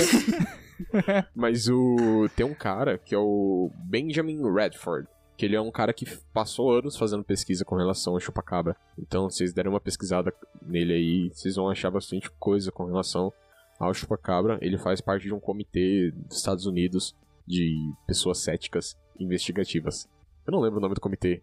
Mas é alguma coisa assim. Tem essas três palavras. É comitê cético investigativo. Coloca na ordem que eu não sei qual que é a ordem. a questão é a seguinte, é que a questão é a mesma, né? Que, por exemplo, você pega um fenômeno ou uma criatura que você não conhece, junta os dois e transforma isso num e você tenta explicar um com o outro e criando uma criatura mitológica. Assim como foi criado dragões, lobisomens e vampiros, esse aqui é um caso moderno de uma criatura que não existe, mas o pessoal atribui a existência dela a, sei lá, uma doença, uma deformidade. E, e é assim que surge toda a teoria da conspiração, cara, ou toda a lenda. Às vezes a, a lenda parte de uma teoria da conspiração que deixou de ser uma teoria e virou uma bobagem literária. Se eu chegasse. Eu vou, vou dar um exemplo legal, como, como criar uma lenda. Se eu chegasse hoje, uma tribo indígena fechada, aquelas que não têm acesso a nenhum tipo de pessoa, que é só fotografada de longe. Aham. Chegasse com um isqueiro lá. Você seria o deus do fogo. Eu seria o deus do fogo, velho. Nossa, eu ia, eu ia criar lenda sobre mim, eu ia fazer uma estátua minha lá. Ah, tem um caso legal que, apesar do documentário ser, uma, ser, ser bem bobagento, né? Que é o Deus dos Astronautas, eles pegaram um caso real de uma tribo na arquipélago Austra Aus- da Austrália, esqueci o nome, da Oceania lá, em que houve uma base americana de, pra, de aviões, né? Em que eles pousavam lá para reabastecer. E na- no período da Segunda Guerra, esses homens brancos do céu desciam e davam alimentos e remédios pro povo da ilha. E depois que acabava a guerra, eles abandonaram, nunca mais voltaram lá. E aquele lugar é um lugar, lugar de reserva, ninguém pode ir lá. Eles só passam com drones lá por cima e filmam o que está acontecendo. E basicamente a tribo construiu um totem em forma de avião, em Deus o avião. Uhum. Porque eles lembram dos deuses que vieram do céu e trouxeram comida e bebida e remédios para o povo. É, eles, eles construíam aviões de madeira e tal. É. Ai, como é que é? O. Star. Star Trek, episódio do. O filme número 2 da, do rework deles. Ah, sim. Em que eles estão lá num planeta que tá em desenvolvimento e eles são Ah. vistos e fica o desenho da nave no chão e começam a endeusar a nave. É exatamente isso, cara. É- é, enfim, o povo tenta explicar. O, que, o, que- o que tudo isso aqui me lembra é uma frase que não tem muito a ver com animais mitológicos, mas que eu gosto muito. É que a tecnologia de uma civilização é a magia de outra. Ah, Então, sim, sim. Basicamente, o que foi, o que é explicado atualmente não vai ser, não vai ter, vai ter um motivo místico para outra civilização, Sim. seja indígena ou etc. E o que a gente não sabe ainda é místico pra gente, mas um dia pode vir a ser nossa tecnologia. É que nem você falar assim, a pirâmide do Egito, a pirâmides do Egito foram construídas por alienígenas. Não, galera, a gente só tá sub- subestimando a inteligência e a tecnologia de um povo antigo que se perdeu simplesmente assim, cara. A gente já não sabe como foi feito, mas não quer dizer que eles não eram foda o suficiente pra fazer aquilo lá, entendeu? E le- levaram muito tempo pra fazer também. Sim. Teve um fator tempo aí. É, É e ca- escravos, faltaram escravos. É, muitos escravos e muito tempo. Falam que na verdade não eram escravos que construíram a pirâmide, as pirâmides. É, Isso eu não que ia é- puxar um bloco de Mas, 6 enfim. mil toneladas de graça, mas tudo bem. É, porque tipo, era uma, uma construção muito é, considerável pra você confiar isso aos escravos. Tipo, eu, eu não, realmente não sei exatamente com relação a isso. Mas na verdade o que eu queria falar é que não é magia, é tecnologia. E você tem o exemplo também dos Incas e Aztecas que, embora o contato com eles tenha sido muito curto, porque, né, vamos É. matar pessoas aí, mas a tecnologia deles é incrível. Ah, e é só, só puxando a pirâmide aí que a galera fala, ah, mas pirâmide, porque tem pirâmide em vários locais do mundo, isso é um sinal de que tiveram contatos. Meu, pirâmide é o jeito mais fácil de você construir um negócio alto. Então, É, tipo, tipo, é, é meio que lógico, assim. E basicamente todo, todo, toda civilização antiga venerava o céu. Então, quanto mais alto você ia, mais Uhum. Deus você sentia Uhum. na época. É aquele negócio, né? É, o que provê a luz é o, o sol. Então a gente tem um deus. Toda civilização vai ter o seu, o seu deus sol. É como se aproximar dele erguendo coisas altas. Qual que é a coisa mais fácil. Qual que é a forma mais fácil de você é, empilhar pedras da forma mais estável possível? Pirâmide. Porque se você ergue uma torre, a torre cai. Pra um lado, cedo ou tarde. A pirâmide basicamente já tem uma área muito grande e, e ela vai se afunilando, o que mantém a estabilidade dela muito boa. Até hoje, né? É, é uma das estruturas mais estáveis que existe. Por isso que tá aí há Uhum. 5 mil anos. É, até hoje não caiu. Só roubaram uma árvore dela. Algumas vezes. Ou se vocês pegarem pra ver. Olha, fugi um pouquinho de assunto, mas pegar o conceito de o que era a pirâmide do Egito no seu auge, né? No seu esplendor. As paredes dela eram escovadas, lisas assim, e brancas. E na, o topo da pirâmide era feito de uma estrutura de ouro. E que se Haja ouro, hein? É, se- segundo escrituras, aí era po- po- possível ver o brilho quando o sol batia, né, refletia na ponta de ouro polida, você poderia ver não sei quantos quilômetros de distância, que era uma coisa muito foda. É tipo um mirante na puta que pariu, um megalomaníaco que mandou construir aquilo lá. É tipo isso. Graças à Terra plana, você podia ver no qualquer lugar do mundo. Puta, É. cara! Voltamos pra isso. Pior que é verdade, né? Se a Terra fosse plana, a gente ia poder ver a pirâmide do Egito daqui com o telescópio. Não, hoje em dia não, porque ia ter muita interferência, mas naquela época sim. Verdade, hoje tem fumaça. É, Vamos, vamos, massa, vamos é. passar pra próxima, acho que a gente já rodou. Ah, apesar que a gente rodou em várias coisas e foi planando várias coisas. Mas qual que é a próxima? Ah, tem uma aqui que é legal que Letícia Maiara, ou Maiara Letícia, não lembro. Ela mandou que é Marte supostamente tem vida, teve vida já, porque nós humanos já moramos lá, porém matamos o planeta e viemos pra cá. Hum, olha. Eu fui pesquisar sobre isso e daí a teoria é que assim, que a gente é, se desenvolveu em Marte e tudo mais, até que chegou num ponto que teve que sair de lá, tipo, sair meio que às pressas, e daí mandaram uma cápsula pra cá, que era Adão e Eva, e essa cápsula, quando Meu Deus. caiu, matou os dinossauros. Putz, cara. É, foi todo sentido. Próximo. Caralho! Massa, né? Sério? Aham. Eu acho. Aí tem a galera que fala que assim, não, isso é muita bobagem. Foram várias cápsulas, só que a mais, a galera mais famosa era o Adão e Eva. Né, eles eram mais os, os streamers, influencers da época. Era isso? Ô, Sérgio, tu lembra do professor? Sei, nossa, doidão, né? Ele acredita nessa teoria. Ah, para, mano. Sério? É sério, velho. Ele Ah. acredita assim, de pé junto nessa teoria. Como um cientista vai acreditar numa teoria dessa? Só a gente falar de tempo geológico de Marte já, já, descarta, já descarta totalmente a humanidade. Sim. É porque assim, é, segundo estruturas geológicas de Marte supõe, né, propõe que possa ter ouvido em algum momento água líquida lá. O que não descarta a possibilidade de ter, ter ouvido vida lá, talvez microbiana ou pequena. Então, sabe, até a gente chegar lá a gente não vai saber para poder explorar direito porque os, os drones, os rovers não dá para explorar. Só que assim, uma coisa a gente sabe, que se isso ocorreu, Não tem pirâmide em Marte. não tem pirâmide de Marte. e Uma coisa a gente sabe é que se isso ocorreu foi no, em escala geológica muito tempo atrás. E falando de ser humano, a gente até falou do, da, do Homo de Neandertais. O ser humano não é lá a espécie mais antiga do planeta Terra, né? É, somos até recente, recentes, cerca de quantos mil? Acho que 200 mil anos, 300 mil anos do homem moderno, né? Não vou lembrar agora. Escutem podcast de Neandertal que tá show de bola, a gente fala bastante sobre isso.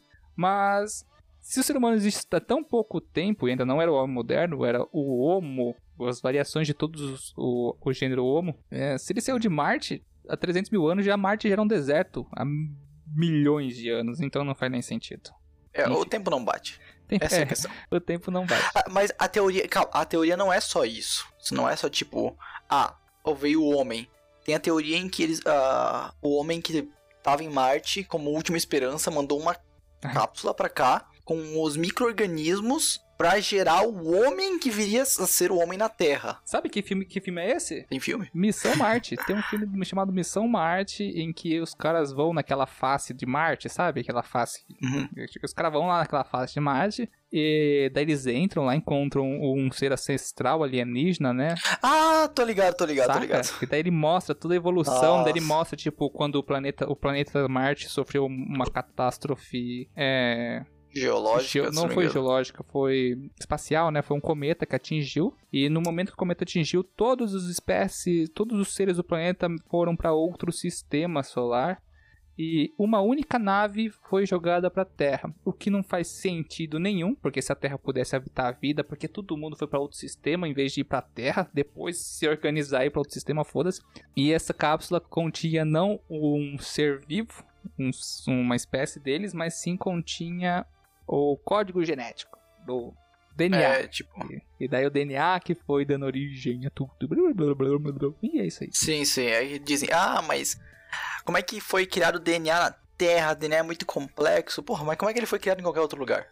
É Cara, a mesma história. De algum lugar deve ter, deve ter vindo. o mesmo pessoal que, sabe, que acha que DNA é complexo pra cacete é, não, não entende o que, que significa so- sopa primordial e o quão fácil é nós produzir, replicarmos em laboratório as moléculas básicas do, do DNA, né? E Do, sim, de uma estrutura simples, como gordura, prote- é, aminoácidos e, e Sim, estruturas básicas são fáceis. São muito fáceis. Agora basta você dar tempo pra elas se organizarem, cara.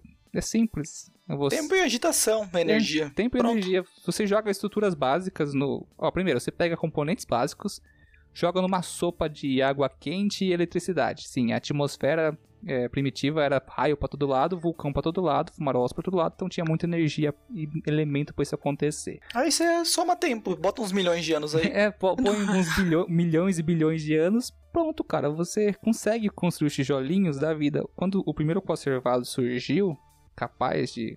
Essa é uma das hipóteses, né? Mas o- a gente até teve aula junto, eu e o Henrique, sobre conservados. Aham. E Oh. quando surgiu os conservados, aí ele explica certinho como os elementos foi- foram se juntando, dando origem a moléculas simples, depois moléculas simples se organizaram em moléculas complexas, e as complexas se organizaram a ponto de formar um coacervado, que seria o organismo mais simplório de se autorreplicar, e daí pra frente é só história, porque qualquer coisa que se autorreplica, vira e mexe não se replica idêntico como, como o anterior, o- a, sua, a sua mãe, né? E assim você consegue mudanças, mutações e depois dá tempo pra isso e tudo acontece. Estamos aqui. É, chegamos onde Tá, estamos. você falou tudo isso, legal. Mas eu vou falar um outro filme que é melhor ainda pra exemplificar. Prometeus? Não, Evolução. Nossa, filmão, cara. Porque tudo isso que você falou acontece em questões de semanas no filme. Já assistiu a Evolução, Henrique? Qual que é a evolução? É um filme de 2001 que cai um meteoro, se eu não me engano, no, no Novo México. Em algum lugar dessa, dessa parte de baixo lá dos Estados Unidos cai um meteoro lá. E nesse meteoro tem alguns organismos que eles começam. é, eles, o meteoro fica no subsolo, né? E os, e os organismos começam a se desenvolver lá, eles se adaptam ao ambiente, começam a se desenvolver. Eles montam, eles criam daí o próprio bioma. Aí a partir disso nascem uns- uma fauna lá e eles no final matam o bichão gigante jogando um shampoo nele. Refrigerante, né? Recomendações. Não, é, é já com shampoo. É, basicamente, Ah, shampoo, shampoo. eles tentam queimar tudo, só que o fogo acelera o processo de mutação deles, né? Alguma coisa É, assim. aham. Sim. E daí eles têm que jogar shampoo. Se eles dá- aí eles justificam, ah, mas por que, que o fogo não tá matando? Ah, porque o fogo gera energia que eles absorvem e acelera a mutação. Falei, velho. Gente, é, É, muito porque, se eu não me engano, o... é- é porque daí o que eles explicam é que nesse filme os organismos não são a base de carbono, se eu não É, me isso, engano. isso que eu ia falar. Isso é foda porque eles usam. Eu acho que é de amônia, alguma coisa assim. Não, é, é silício, não é? Base Silício, isso, silício. Eu acho que é silício porque tem amônia no shampoo e por isso que. Eu não lembro. Tem alguma É relação alguma com amônia. coisa Sim, sim. Eu, eu- eu- eu não sei se é silício ou boro, que, que, é, que é o que os bichos são compostos, mas são elementos que também que fazem quatro ligações. Assim. Tem, tem seus isótopos de quatro ligações, né? Que fazem Ai, ai. que fazer. Enfim, recomendo esse filme, é fodão. Eu, na época que nós não existia, is- não, que nós não tínhamos streamers, a gente, e não tinha internet boa o suficiente, nem canais pra você baixar os filmes de forma ilegal, Ui, velhão. a gente só podia recorrer pra ver esses filmes a dois tipos. Ou quando passava na TV aberta, ou quando, ou quando você alugava a fita, né? E quantas vezes eu aluguei a fita desse filme? Falando em organismos de silício, vem outra teoria da conspiração agora. Essa muito boa, muito velha e uma das melhores até hoje. Uhum. Reptilianos controlam o mundo. Mas isso é verdade, a Rainha Elizabeth você acha que é o quê? Humana? Mark Zuckerberg, Né? Michael Jackson. ah, velho.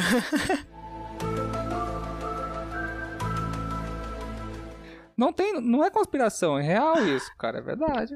Tá tudo aí, é só você olhar com um olho triangular. Illuminati. Ó, segundo uma pesquisa feita em 2013, 4% dos americanos, ou seja, 12 milhões, milhões de pessoas, acreditam que toda a política do mundo é controlada por uma raça alienígena com aparência de réptil. Ah, mano, o pessoal viaja. Porque eu tenho um amigo meu também que fala sobre.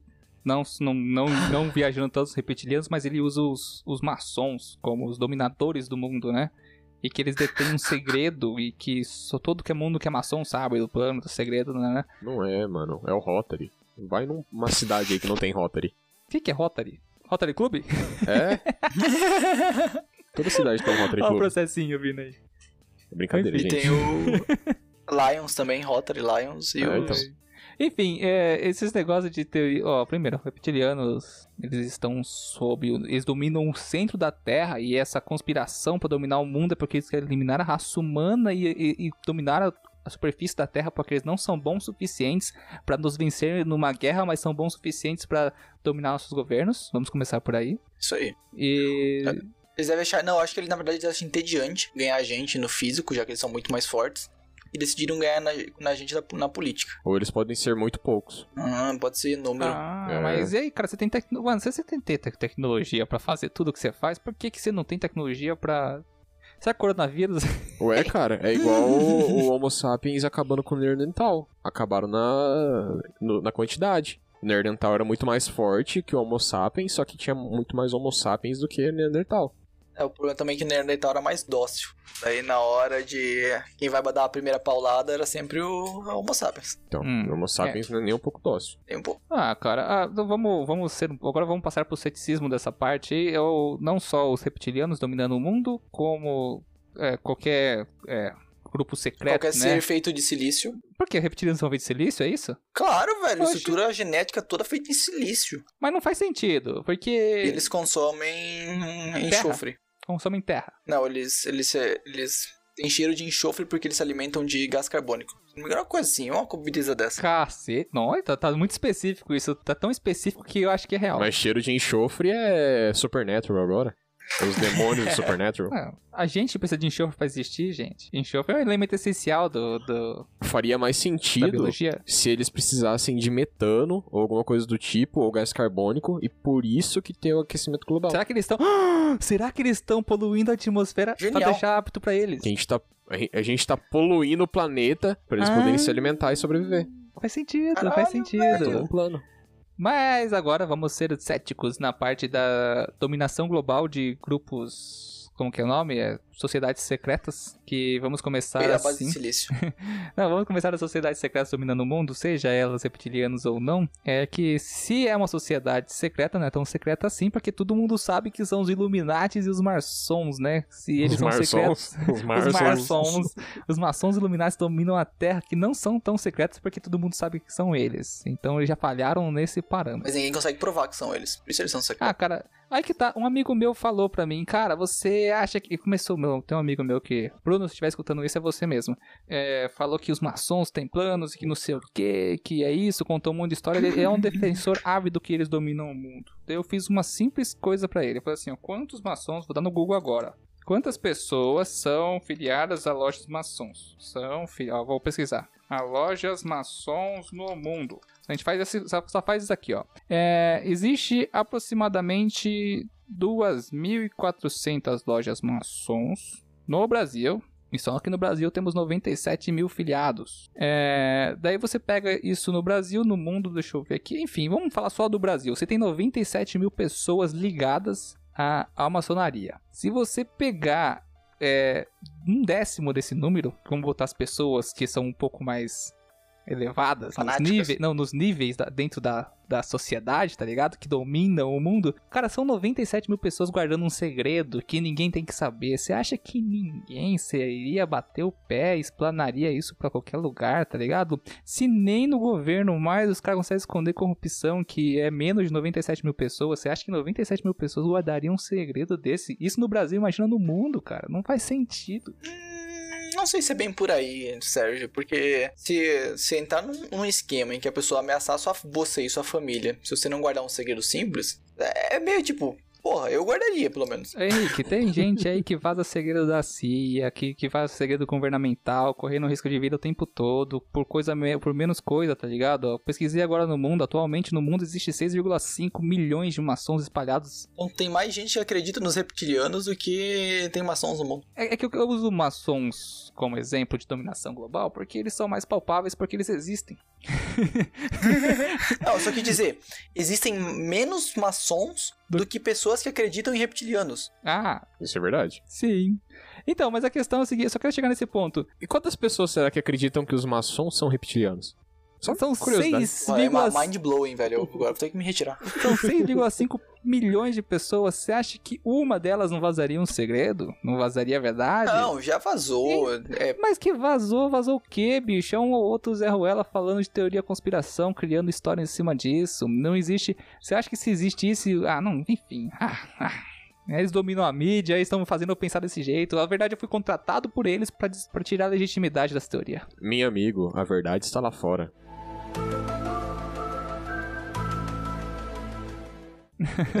Isso aí é, Aqui, do. Arquivo X. Nossa, da que uma das série me- deliciosa. Uma das melhores séries já inventadas. que no arquivo, no arquivo X na série, é, meu, são. Acho que agora com a, a temporada que voltou, depois parou, depois voltou de novo, acho que são 12 temporadas, 12 ou 13. 12? Acho que são, porque a, a série acaba na décima temporada, acho que é em 2000 ou 2001, acabou. Aí agora em 2015 ou 2016 teve mais uma temporada e depois teve mais uma outra temporada. Eu acho que foi isso. Eu não sei se foi mais uma temporada que eles dividiram em, do- em duas partes ou se foram mais duas novas temporadas. Que a, que a série voltou por um tempo, só que daí teve que parar porque a Gillian Anderson foi gravar Deuses Americanos e depois ela foi parou de, gra- de fazer Deuses Americanos porque ela foi gravar uma outra série ainda, se não me engano. Mas enfim. Ah, mano, essa série é, É. genial, cara. É a melhor série que eu assisti. Não, não foi a melhor, né? Mas foi uma das mais, das mais legais que eu assistia. Sim, é, eu achei sensacional. Até hoje, eu, eu assisti ela de novo há um, há um tempo atrás. E, tipo assim, ainda hoje, ela é uma série muito boa de você assistir, tipo, a- toda a trama dela. A série lançou, tipo, os caras top, tipo, o Vince Gilligan, por exemplo, que depois foi fazer Breaking Bad, nasceu lá. O, o Bryan Cranston, que, que é o cara do Breaking Bad, começou na série. Ele faz um episódio só, mas enfim. A série é, tipo, é genial, lançou um monte de ator, roteirista, diretor e etc. E a trama de, a trama de conspiração que tem na série é, tipo, é muito, Muito boa. foda. É muito Uhum. boa. Então, por exemplo, você assiste ela, tipo, sabendo que é uma obra de ficção e tudo mais. Só que, por exemplo, aquilo lá que é uma conspiração da hora, sabe? Tipo, de você ficar, tipo, "Oh", O Arquivo X foi o, foi o processor do, do Sobrenatural, cara. No começo, no começo de pensamento do Sobrenatural, até as cinco primeiras temporadas, tipo, botar uma super conspiração no fundo e episódios que se construíam e influenciavam Aham. aos outros, cara, Ar- com... Arquivo X foi o primeiro, a primeira série, se eu não me engano, tipo, de grande escala, que ela mesclou o monstro da semana, né, entre aspas, com uma trama que, tipo, liga a série do começo ao fim. Sim, nossa, é muito bom, cara. E daí só, por exemplo, se, é, se eu não me engano, os ah, tem lá os alienígenas que eles não conseguem sobreviver fora do corpo, eles precisam de um receptáculo humano. Nossa, Então, cara, e como é que eles faziam isso- o treino Meu? Deus do céu. não, pra sobreviver na Terra, eles precisam de um receptáculo humano. Nossa, que falta de tecnologia absurda. É por isso que os bichos não conseguem ah, ah, conquistar a Terra ainda, entendeu? Tipo, só que puxando, eles- fazendo gancho nos reptilianos, por que que eles não deram golpe de Estado? E por que, que eles não simplesmente não fazem roupas de astronauta? Não, tanto é que eles têm.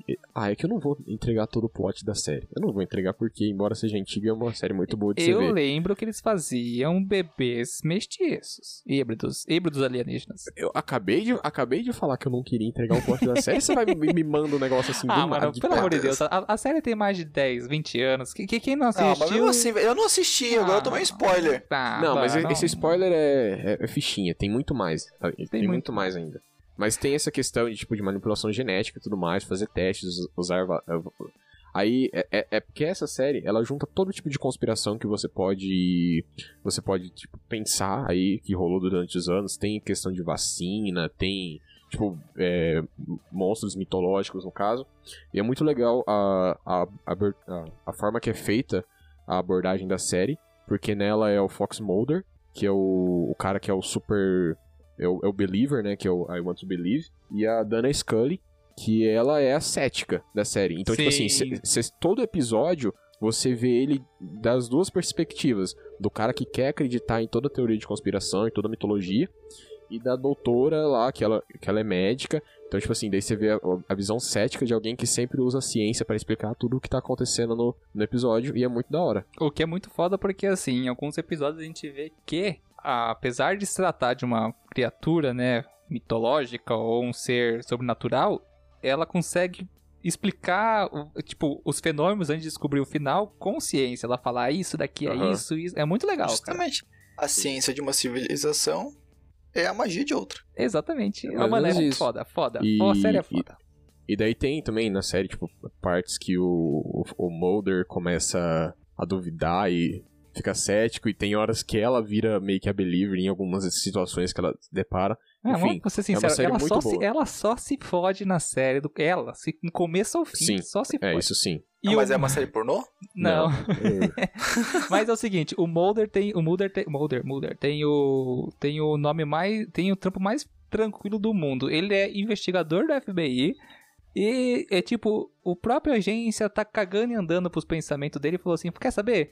pega essa salinha aqui, pega esses casos aleatórios que ninguém quer resolver e se vira, faz o que você quiser, porque você é muito noia, cara. Daí ele- a série começa assim, basicamente. Ele é tipo um cara sem crédito nenhum dentro do FBI, que sobra pra ele casos de gaveta que ele quer investigar o sobrenatural, porque ninguém dá bola pra ele.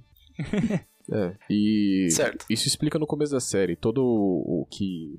O combustível pra ele fazer tudo isso da vida dele é que a A irmã. irmã dele foi abduzida quando ele era criança. Tem, tem Arquivo X no Netflix? Ai, tinha. Não tem mais. Ah. Agora, se eu não me engano, só tem no Globo, Globoplay. Ai, que chato.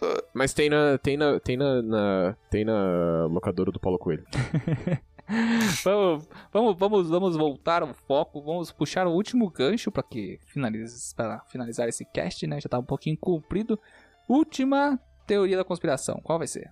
Hum. Que a gente vive numa realidade simulada. Uh, Ah, nossa, essa- eu acho essa, essa teoria não é bem uma conspiração, é mais uma filosofia. é muito boa. Não é tão conspiratória não, cara. É, ela, ela é plausível, pra falar a verdade, Pro- cara. Probabilisticamente, ela é. Na verdade, é mais plausível a gente estar numa simulação agora do que a gente ser uma realidade. Mas se a gente estivesse numa simulação, o que faz isso deixar de ser a realidade? Uma realidade. Exatamente. Pra nós é a realidade. né? E, e- e pode parecer não tão. Parece parecer uma coisa muito louca a gente falar que isso é plausível. Mas. E tudo é realmente. É, é maluco falar assim, mas vamos falar da dualidade quântica onda-elétron, onda-partícula. Eu não quero. Eu botei um meme hoje sobre isso, cara. E é uma coisa muito louca. Hoje que não, quebra- faz mal tempo já. É, faz, faz o. Faz, foi essa semana que eu botei. semana passada. soltar- Semana passada. A dualidade onda-partícula é, funciona assim, basicamente. Um elétron, ele se. fun- Ele Por que a gente entrou nesse assunto, afinal? Não entendi. Você vai chegar no ponto, ó. Por que, que dualidade onda-partícula, entre aspas, grandes aspas, tá, pessoal? É uma simulação de. um- que prova que o universo é uma simulação. Vamos lá. Quando você tem um elétron sozinho, ele se, ele se comporta como onda-partícula. Ele tem massa. Ele segue o seu. O, se você mira ele em um fecho de elétrons em uma superfície e põe um, um buraquinho no meio, ele vai se comportar como partícula, só que ele vai se comportar como onda também, é, como uma onda eletromagnética. O problema é que se você está observando isso de longe, né, que você está fazendo um experimento, ele se comporta de uma forma. Só que se você observa ele nas nuances dele, né, tipo como observar o elétron em si, não o conjunto deles, ele só funciona como partícula. E daí fica aquela coisa. é, eu, é, eu fiz até um meme. O meme é tipo assim: elétron, onda, partícula. Daí eu observando ele, ele não quero mais. Por quê? Porque ele deixa de agir como onda quando você observa. Só anda como partícula. E se você quer medir é, o comportamento dele, velocidade, vira onda. Não, vira partícula. consegue saber- Se você medir ele, ele, vira par- ele, ele só se comporta como partícula. Se você não tá medindo, ele é onda partícula. Não, ele pode ser, pode ser uma coisa, ele pode ser onda, caso você esteja procurando ah, velocidade. Ah, sim, não me sim, engano. sim, sim. Ele via. E ele é partícula, caso você queira procurar posição. Aí é o, a, incerteza de Heisenberg. Ah, é verdade, confundi os dois. Desculpa, desculpa, desculpa. posição é onda partícula, porque assim, pensa que você tem um, um, um fecho de elétrons e você faz uma super uma parede, nessa parede você põe um furinho e tem outra parede do outro lado. Se você jogar o feixe de elétrons, quando ele vai passar nessa parede, nesse, nesse furinho, ele vai passar num feixe único e reto, se fosse partícula. Ele só ia seguir a onda reta. Uhum. Se ele fosse onda, ele faria pequenas ondulações na superfície, não só no furinho ali, mas ele, é, ele se espalharia ao redor daquele furinho, como uma onda, porque ele faz ondulações, né? Enfim, eletromagnética. Tem suas ondulações ele vai ter variação da posição que ele vai ficar. O problema do elétron é que se você tá observando isso, ele só vai agir como partícula.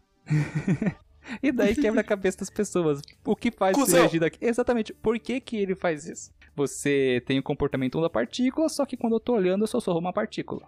Apesar de eu ter velocidade de uma onda, entendeu? Tá, ao final, o que, que tu quer chegar? Onde tu quer chegar? Eu quero chegar aqui. Isso daí, a gente tá falando de realidade simulada. E isso é um fenômeno físico muito maluco, porque o que faz ele agir dessa forma? Você tá olhando dentro da programação e a programação não, não se comporta do seu jeito, entendeu? Você não entendeu que é o ponto que eu quis chegar? Ou- Tá, eu entendi, ok. Não fez sentido? Eu não entendi. Não. Você Eu não entendeu? eu- eu, tipo assim, eu, eu não entendi o sentido que você queria dar. É, eu É também aquele não. sentido que, que a gente falou ontem. Se uma árvore cai na floresta sem ninguém tá olhando, observando, sem ninguém ver ela, ela realmente caiu? Hum. Entendeu? Sim, ela caiu. Óbvio. Sem certeza? Ou ela sempre esteja lá? O que você quer dizer que, por exemplo, atrás de mim tem uma janela, mas eu tô olhando pra frente. Então essa janela não existe enquanto eu tô olhando pra frente? Ué? Ela pode ser. É, como que é o nome? É. Gerada, gerada na- no momento que você observar. É, isso se chama economia de, De de renderização de vídeo. Exatamente. Que o universo quântico Caralho, é, tão, é tão incerto? O universo, quando a gente fala de universo quântico, não é, é altere seu DNA com quântico, uma coisa quântica. Eu vou acabar com essa teoria. É. Se uma partícula de poeira que não tem vida e não observa nada Aham, passar por essa janela, que pode existir ou pode não existir, aham. e me atingir, tecnicamente, tecnicamente não, obviamente, a janela existe. Ou Então, a simulação só acontece quando no, no, no- Ela só vai acontecer quando ela vai interagir com você, Exatamente. independente de você estar olhando ou não. Quando ocorrer interação, ela só vai simular as coisas que vão fazer alguma coisa. Mas beleza, é, então, no caso, quando a gente terminar de gravar aqui e a gente desligar a chamada, pra mim você vai parar de existir. Pode ser, pode ser, pode ser a simulação só pra, pode ser uma simulação da sua vida, não da minha.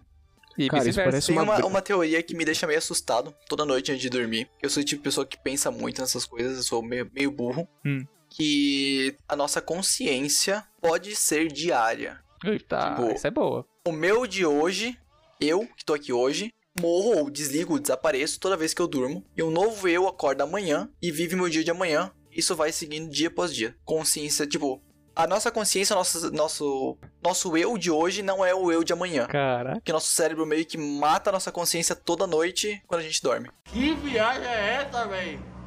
Da onde vem essa miséria? Não, porque o computador, quando você desliga ele, você liga de novo, é um novo sistema operacional. É sempre o mesmo. Ele re- Não, mas é uma nova memória. Não, porque sim, mas a sua consciência, ela é feita de memórias. Depende, é aí que você diferenciou a memória RAM do HD. Ah, mas aí você limpa o cachê. Se limpar o cachê, o que tinha no cachê é perdido. Ah, mas isso, isso seria memórias de curto prazo. Então a consciência de você que vai acordar amanhã, ela vai ser uma consciência que vai ser baseada nas coisas que vão estar no seu HD. É meio. é- cara, não tem como provar isso certo ou errado. É só uma, uma suposição. É uma coisa que me assusta de noite. Não, isso, o que você tá falando, o que você tá falando faz, entre aspas, mais sentido, é mais fácil de entender do que o Sérgio tava querendo falar. Não, Eu Da vou- partícula. Mas se liga, se liga. Ó, o, a consciência nada mais é do que memórias e experiências acumuladas pra fazer pra pra fa- formar quem nós somos. Você age dessa forma por causa do seu conjunto de memórias e experiências. Se você fala tipo sobre apagar o cachê e você ser outra pessoa, o seu cérebro, o seu cérebro já faz isso. Ele, ele faz isso quando você dorme e elimina as memórias de curto prazo e fixa as memórias de longo prazo, cara. E por que que a gente não é só. Nossa consciência não é feita só das memórias de curto prazo? E ela é, tipo, religada toda de manhã com um- uma nova consciência, entende? Isso é a questão. Você tá falando que você só permanece as memórias de curto Você prazo? só tá vivo, você, eu, você, só está vivo Aham. esse dia até você dormir. E daí eu morro e eu pego o backup do, do meu de ontem e eu... Isso aí, você morre, teu cérebro pega, salva, né? E de manhã ele reinicia com um sistema operacional e só joga as memórias pra essa nova consciência. Não faz sentido porque o cérebro não desliga. Tá, ele não desliga, mas ele faz aquela limpeza, tipo, eh, grava memória, etc. E tu não tá consciente quando tá dormindo, tá inconsciente. Então, se tu não tem consciência dormindo. Ah, cara, eu... E como é que tu sabe Então, que sua sei lá, consciência quando- que Quando você tá acordado, por exemplo, você tá, ah, tô, tô acordado, eu vou fazer uma coisa e eu esqueci. É porque sem querer fez uma limpeza de cachê fora de hora? Não, não necessariamente. Pode ser também. Pode ser. Não, não é uma limpeza de cachê, né? É uma falha na memória, basicamente. Cachê é um só modo de dizer. E por que sua, sua, sua consciência não pode ser processada 100% do tempo? Pode. É, É, só em uma, tempo uma real, possibilidade, entende? É só uma possibilidade. Não, não tô dizendo que eu tô certo. Eu tô dizendo, pode ser que isso seja verdade. Tecnicamente, a gente pode ter. O nosso universo todo pode ter começado 10 minutos atrás numa simulação. Exatamente, e tudo, Então, e tudo foi não tem incorporado como provar que não. É, e- e- essa coisa, essa coisa eu apoio. A gente pode ter começado o universo 10 minutos atrás e todas as nossas memórias foram incorporadas a nós intuitivamente pelo sistema. Por que, que eu não. Então, por que, que a gente não pode ter uma consciência nova toda manhã? Por quê? não, sei. Ah, cara, é que, é que eu não consigo. con- Não tô conseguindo conceber isso daí, cara. É porque é assustador pensar que tu vai morrer de noite. É muito não, difícil de acreditar. Pra mim não é assustador. Pra mim eu só não consigo conceber porque eu não vejo uma interrupção no funcionamento. Eu só vejo uma Não, descontinuidade. mas cê- Entendeu? Não, você não tá interrompendo 100% o funcionamento. Você Exatamente. tá armazenando as memórias, esvaziando o- a consciência de hoje, indo pro inconsciente, e de manhã você cria uma nova consciência com as memórias de do- todas as memórias É, anteriores. mas se você para pensar, o, o corpo ele é uma máquina. N- não é uma máquina igual a gente tem, mas a gente pode dar o melhor exemplo que seria o Sim, é computador. uma máquina, A óbvio. não ser que você formate esse computador, o sistema e o que Não, mas se existe você formatar, nele. você perde a memória. Então, isso que eu tô falando. A não ser que você formate esse computador, o sistema e, os- e as memórias, experiências e memórias que ele tem, ou seja, o que tá armazenado nele, não vai ser alterado. Ele só vai estar desligado e quando você ligar vai estar lá de novo o mesmo computador. E porque assim, você tá, você tá atribuindo Como é que tu consciência. sabe que é o mesmo computador e não é só o computador com as memórias que tinha Mas aí anteriormente? que tá, você tá atribuindo a consciência como um individualismo ah, espiritual, cara. E, e não é isso. Não, Não, cara, não, tô, não tô falando nada espiritual. Cara, tô falando que Você nós tá falando que você morre ser. e você surge de novo, como não sendo o mesmo você. Se você Não não, é o mesmo morrer, você, cara. você tá atribuindo a singularidade numa consciência. E você não tá. Você é singular a seu ponto, mas não é que você. Não existe o. vo- você não deixa de ser você. Você continua sendo você porque não existe o morrer e você reiniciar, cara. Entendeu?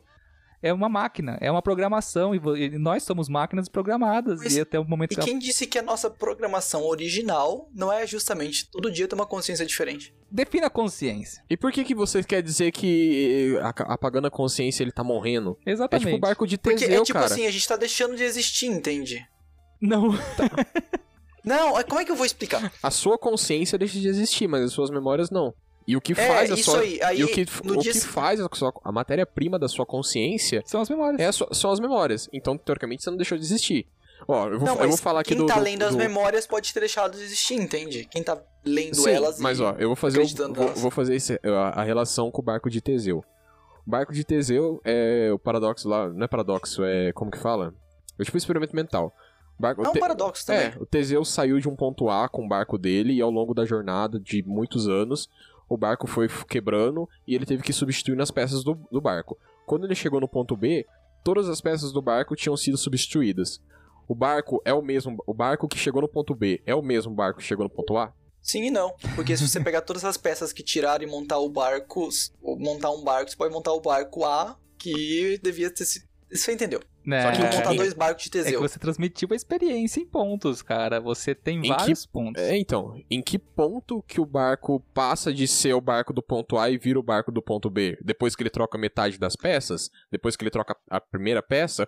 Ou então, tipo assim, imagina que ele trocou 10 peças ao longo do caminho, existiram 10 barcos diferentes ao longo da jornada. É, é, é um debate filosófico, cara. E quando você entra no que você desliga, apaga a sua consciência. Exato. Não é, não é pra ter uma resposta. Então, é, É, um não tem. Ao longo da. é, Isso aí, tipo, é desde, a- da- desde a Grécia Antiga, ao longo dos anos, diversos filósofos fa- é, falaram sobre isso. E, e realmente, o que você falou tem também isso aí. Tipo, é, e a possibilidade de que, se ao longo dessa jornada alguém fosse pegando todas as peças antigas do barco que foram trocadas, né?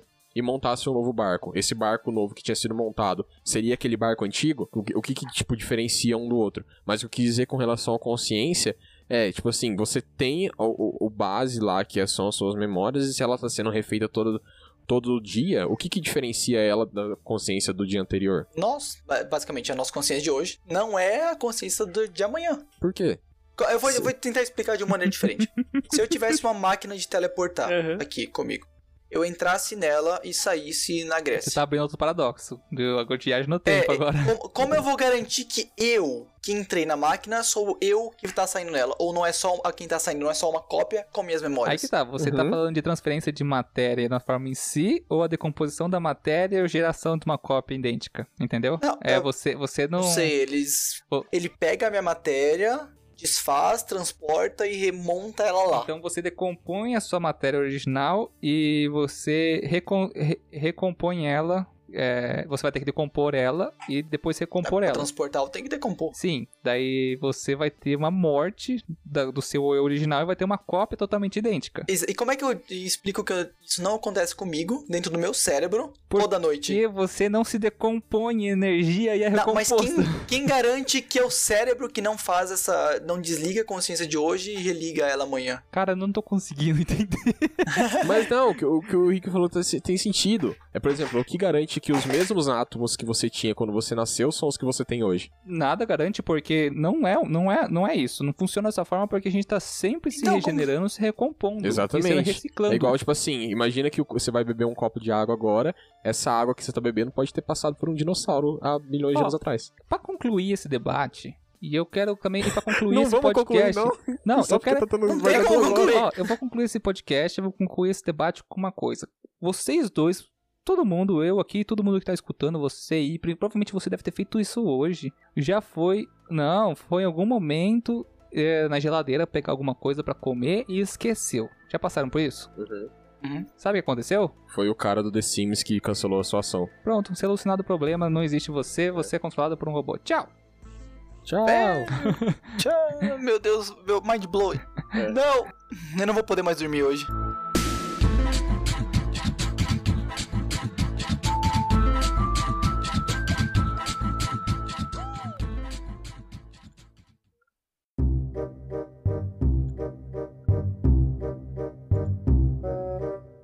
Não, mas eu- eu- eu- na discussão do Henrique eu, eu, extra- eu pensei em extrapolar ela ainda.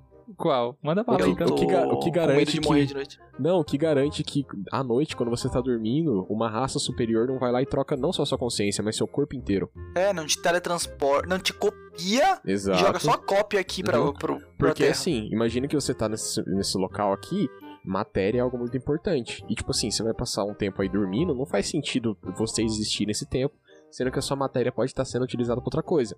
Então você simplesmente armazena a memória, pega esse corpo, transforma essa matéria em alguma outra coisa, e quando você, teoricamente, seria o horário de você acordar, É, você devolve é. um corpo novo no local. Meu Deus, como se uma raça alienígena tivesse poder de viajar ao universo e matéria fosse uma coisa tão escassa lá fora, né? Nossa, Nossa, não quase sabe, não tem. tem quase nada. não sei, né? cara, não sei.